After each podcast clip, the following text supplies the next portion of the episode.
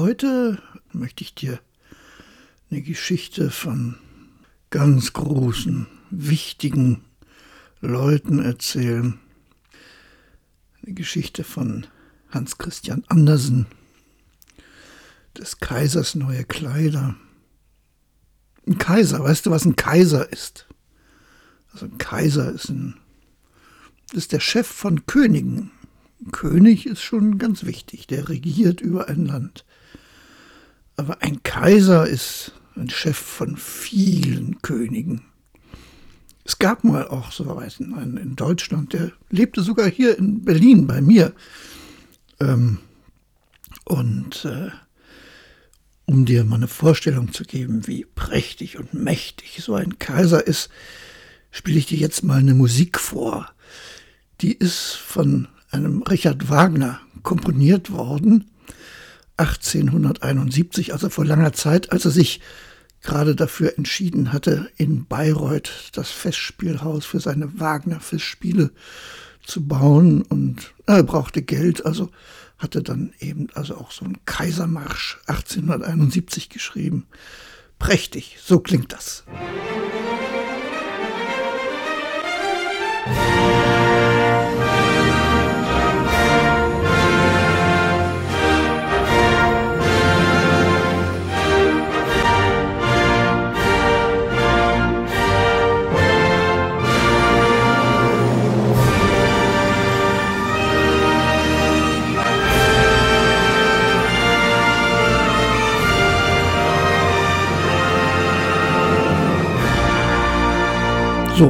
Und jetzt kommen wir hier zu unserem Kaiser.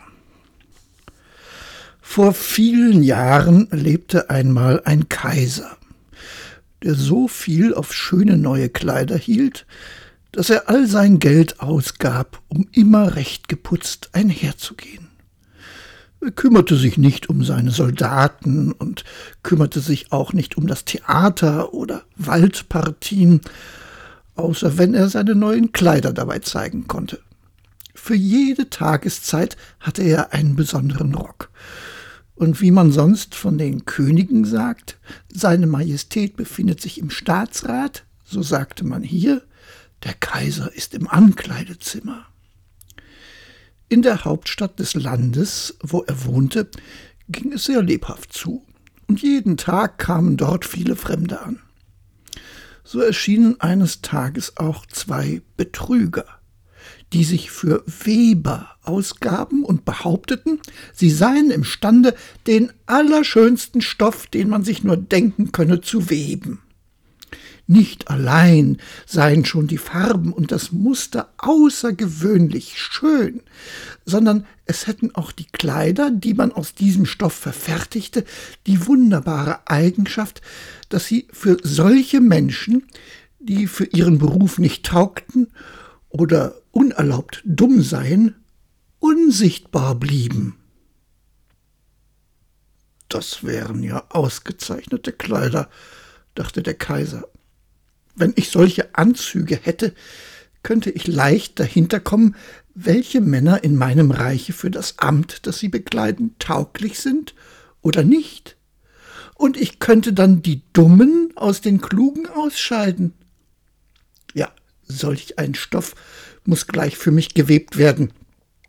Und er gab den beiden Betrügern ein reiches Handgeld, damit sie sofort mit der Arbeit beginnen. Sie stellten auch richtig zwei Webstühle auf und taten, als ob sie daran arbeiteten, hatten aber nicht das geringste auf ihrem Stuhle. Trotzdem begehrten sie mit frecher Stirne die feinste Seide und das prächtigste Gold. Das steckten sie dann in ihre eigenen Taschen und arbeiteten an den leeren Webstühlen immer bis tief in die Nacht hinein.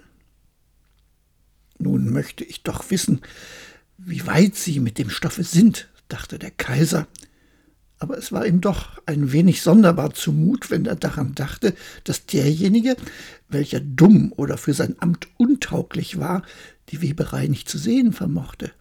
Er glaubte zwar wohl, er brauche seinetwegen nicht ängstlich zu sein, zog es aber doch vor, erst einen anderen zu senden, um nachzusehen, wie sich die Sache verhielt. Jedermann in der ganzen Stadt wusste, welch eine wunderbare Kraft der Stoff haben sollte und war daher sehr gespannt zu sehen, wie untauglich und dumm sein Nachbar sei.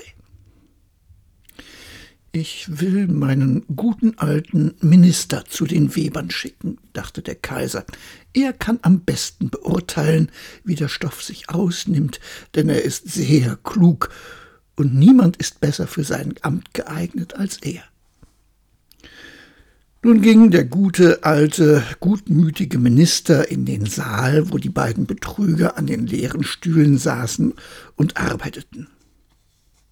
Lieber Gott, dachte der alte Minister und riss die Augen auf. Ich sehe ja gar nichts. Aber er sagte es nicht laut. Die beiden Betrüger ersuchten ihn, näher zu treten und fragten, ob das nicht ein sehr schönes Muster und prächtige Farben seien. Dabei deuteten sie auf den leeren Webstuhl. Aber obgleich sich der arme Minister die größte Mühe gab, konnte er doch nichts wahrnehmen, denn es war nichts da. Mein Gott, dachte er, sollte ich am Ende dumm sein? Das hätte ich doch nicht gedacht. Und das darf kein Mensch erfahren. Sollte ich für mein Amt nicht taugen? Nein, nein. Ich, ich darf nicht erzählen, dass ich den Stoff auf dem Webstuhl nicht gesehen habe. Nun, Sie sagen ja gar nichts, bemerkte einer der Weber. Oh, es ist prachtvoll, ganz wunderschön, antwortete der alte Minister und schaute durch seine Brille. Dieses Muster und diese Farben. Ja, ich werde dem Kaiser berichten, dass es mir außerordentlich gut gefällt. Nun, das freut uns, sagten die Weber, und darauf nannten sie die Farben mit Namen und erklärten ihm das eigentümliche Muster.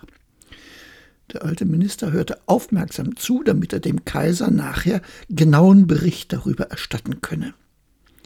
Aber nun verlangten die Betrüger noch mehr Geld, Seide und Gold, indem sie vorgaben, sie brauchten es noch zu dem Gewebe. Sie steckten alles in ihre eigenen Taschen. Auf den Webstuhl kam nicht ein einziger Faden, und sie arbeiteten nach wie vor an den leeren Stühlen weiter. Nach kurzer Zeit sandte der Kaiser einen anderen gutmütigen Beamten hin, um nachzusehen, wie es mit dem Stoffe gehe und ob er bald fertig sei. Diesem Herrn ging es genau wie dem Minister. Er sah sich fast die Augen aus. Da aber außer dem leeren Webstuhle nichts da war, konnte er natürlich auch nichts sehen. Ist das nicht ein schöner Stoff? Fragten die beiden Betrüger und erklärten auch ihm das schöne Muster, das gar nicht da war. Dumm bin ich doch eigentlich nicht, dachte der Mann. Demnach tauge ich, wie es scheint, nicht zu meinem Amt. Das ist doch sonderbar, und ich darf es natürlich niemanden merken lassen. Er rühmte also den Stoff, den er nicht sah, und sprach den Webern seine Freude über die schönen Farben und das herrliche Muster aus. Es ist wunderschön, sagte er zum Kaiser. In der ganzen Stadt sprach man von dem prächtigen Stoffe. Endlich wollte ihn der Kaiser selbst auch sehen, solange er noch auf dem Webstuhle sei. Er begab sich also mit einer Schar auserwählter Männer unter denen sich auch die beiden alten, treuen Beamten befanden, die vorher schon dort gewesen waren, zu den beiden listigen Betrügern, die nun aus Leibeskräften webten, aber ohne Zettel und Einschuss. Ist es nicht prachtvoll? sagten die beiden treuen Beamten. Grun Eure Majestät zu bewundern. Welch schönes Muster, welch feurige Farben, Dabei deuteten sie auf den leeren Webstuhl, denn sie dachten, die anderen könnten den Stoff gewiss sehen. Was ist das? dachte der Kaiser. Ich sehe ja gar nichts. Wie entsetzlich. Bin ich denn dumm? Tauge ich am Ende nicht zum Kaiser? Das wäre das Schrecklichste, was mir passieren könnte. Es ist recht hübsch, sagte er darauf, es hat meinen allerhöchsten Beifall.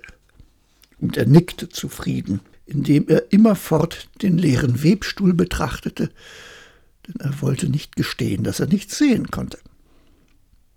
Das ganze Gefolge gab sich die größte Mühe, guckte und guckte, konnte aber natürlich auch nicht mehr entdecken als die ersten. Gleichwohl sprachen sie alle dem Kaiser nach Ja, es ist recht hübsch. Sie rieten ihm, die aus diesem herrlichen Stoffe verfertigten Kleider bei einem feierlichen Umzuge, der nahe bevorstand, zum ersten Mal zu tragen. Reizend, entzückend, wundervoll ging es von Mund zu Mund, und alle waren sehr erfreut darüber. Der Kaiser verlieh den beiden Betrügern einen Orden und gab ihnen den Titel Hofweber.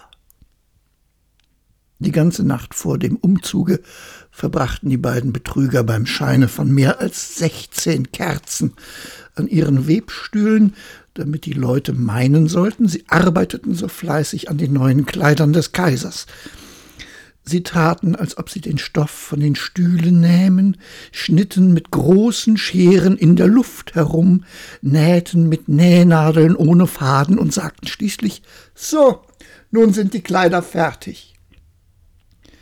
Der Kaiser kam mit seinen vornehmsten Hofleuten selbst herbei, und die Betrüger erhoben den Arm, als ob sie etwas vorzeigten und sagten Seht, hier sind die Beinkleider, hier ist der Rock, hier ist der Mantel und so weiter. Leicht wie Spinnengewebe sind sie. Man könnte meinen, man hätte gar nichts auf dem Leibe, aber das ist ja gerade der Vorzug dabei. Ja, sagten alle Hofleute, sahen aber nichts, denn es war ja nichts da geruhen Eure Majestät nun allergnädigst dero Kleider abzulegen, sagten die Betrüger, dann werden wir Eurer Majestät hier vor dem großen Spiegel die neuen anlegen. Der Kaiser entkleidete sich, und die Betrüger taten nun, als ob sie ihm jedes Stück der neuen Kleidung eins ums andere anzögen. Dann fassten sie ihm um die Hüften, nestelten an ihm herum, als ob sie etwas festbänden, was die Schleppe vorstellen sollte. Und der Kaiser wandte und drehte sich vor dem Spiegel. Wunderschön.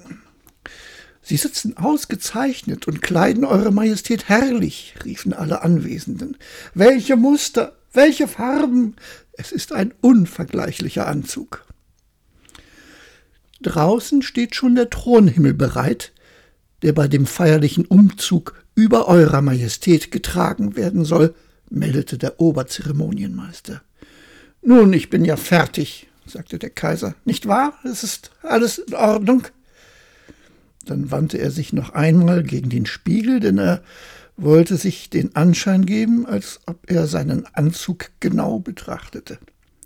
Die Kammerherren, die die Schleppe zu tragen hatten, langten nun mit den Händen auf den Fußboden, als ob sie die Schleppe aufhöben, und hielten dann die Hände steif vor sich in der Luft, denn sie wollten und durften es sich nicht anmerken lassen, dass auch sie nichts sahen.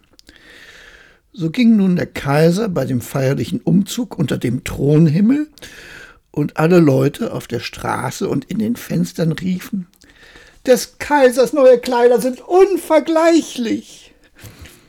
Ach, welch eine Schleppe. Es sitzt alles wie angegossen.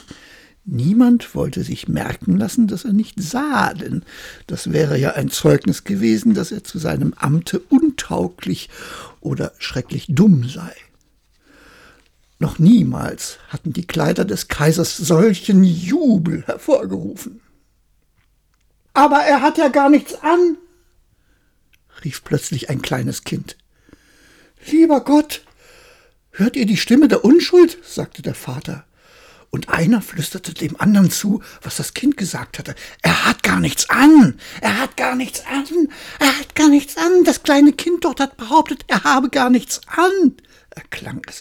Er hat ja gar nichts an, rief endlich das ganze Volk. Da erschrak der Kaiser denn es kam ihm selbst so vor, als ob das Volk recht habe. Allein er dachte, nun hilft alles nichts. Ich muss es eben aushalten. So nahm er eine noch stolzere Haltung an, und die Kammerherren trugen die Schleppe, die gar nicht da war, noch stolzer hinter ihm her.